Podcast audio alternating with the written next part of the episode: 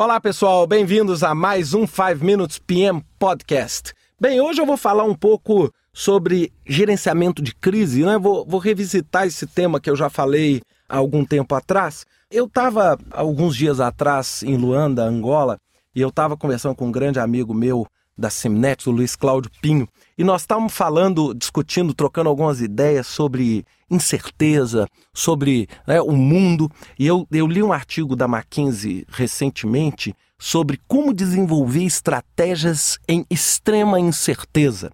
E o artigo me levantou algumas coisas sobre crise. Né? Quando a gente vive uma crise, a última coisa que a gente vê é racionalidade, né? Ou seja, é, você vê no, no, propriamente no mercado de capitais, você pode ver nos projetos, ou seja, parece que as pessoas perdem um chão e uma racionalidade, uma tomada de decisão baseada em fatos.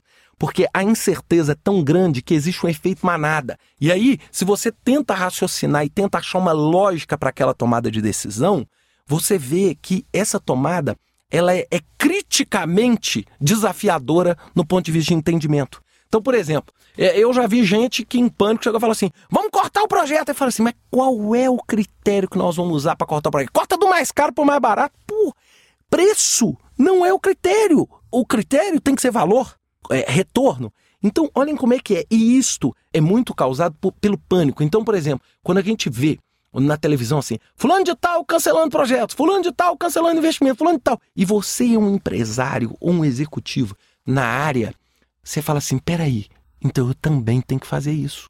Ou seja, sabe o que, que acontece? Isso é uma opinião muito pessoal minha. Parece que a insanidade, a burrice toma conta de todo mundo. Ninguém consegue voltar lá, back to school, voltar à escola e falar assim: peraí, vamos, vamos parar e vamos raciocinar um pouquinho. Não adianta ter pânico, porque o pânico e o pessimismo só levam a mais pânico e a mais pessimismo. É o efeito manada. É o efeito manada. É por isso que quando, por exemplo, acontece um acidente dentro de um evento que envolve multidão, você tem um monte de gente morrendo, aí você fala, mas morreu por quê? Por causa do incidente? Não, porque foram pisoteadas. Por quê? Porque existe uma insanidade. É? As pessoas voltam a esse primórdio. E a gente tem que entender o seguinte: qualquer que seja a crise, ou seja, o próprio nome, a crise é um desafio, é algo que coloca um obstáculo dentro da sua frente que te impede de fluir para o seu resultado. Crise não tem saída boa. Essa é a primeira coisa que a gente tem que desapegar. É? Ou seja, se você está fazendo um projeto, seu projeto entra em crise, a primeira coisa que você tem que entender é assim: não tem jeito de sair bem. Tem jeito de sair ruim e tem jeito de sair pior. Bem, você não vai conseguir sair.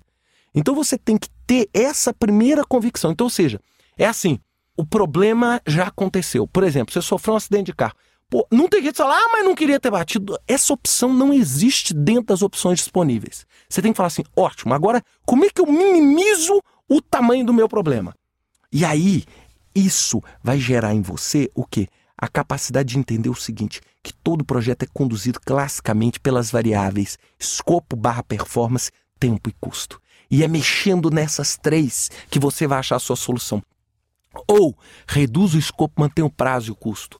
Ou dilata o prazo e melhora o seu fluxo de caixa, ou aumenta um determinado custo para poder perpetuar o escopo e conseguir fazer um diferencial, ou reduz o custo reduzindo o escopo do projeto e abrangência, ou reduz o custo dilatando um pouco o seu projeto. Perceberam? Então é isso. E esse efeito é um efeito tão irracional que ele produz depois um esforço violento para tentar recuperar. Vou dar um exemplo. Você pega um projeto de infraestrutura, um projeto de petróleo, um projeto de mineração, nós estamos falando em projetos que vão levar dois, três, quatro, cinco, seis, dez anos. E é óbvio que essa crise que nós estamos vivendo vai acabar. E esse tempo é sempre o seguinte: vai sempre demorar 10 anos a partir do dia que você começar. Se você adiar um ano, vai demorar 11. Se adiar 5, vai demorar 15. E a gente tem que entender isso. Que em 10 anos, vou pegar um exemplo aqui do preço do petróleo, em 15 anos, eu garanto, o petróleo vai custar 5 dólares, o petróleo vai custar mil dólares. Por quê? Porque é o mundo. O mundo não é tão certo assim. Aí eu volto no artigo lá da McKinsey. O mundo é o seguinte: a gente sempre espera do mundo variáveis previsíveis. Ou seja, opção A e B. A gente adora ver o mundo como uma prova de múltipla escolha. O mundo é uma prova aberta onde muitas vezes a gente não sabe nem qual a questão que está sendo perguntada.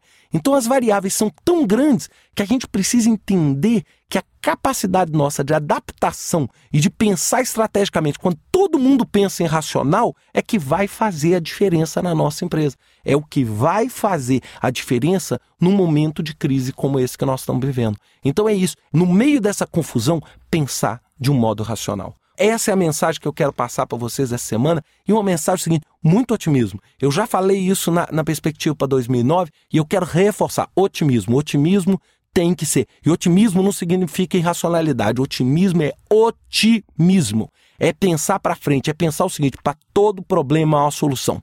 Agora, não tem jeito de você não querer dar a solução não identificando o problema. Se você acha que você não tem problema, aí esse vai ser o seu real problema. Não é, pessoal? É isso aí. Até a próxima semana, uma semana maravilhosa, com mais um 5 Minutes PM Podcast. Até lá.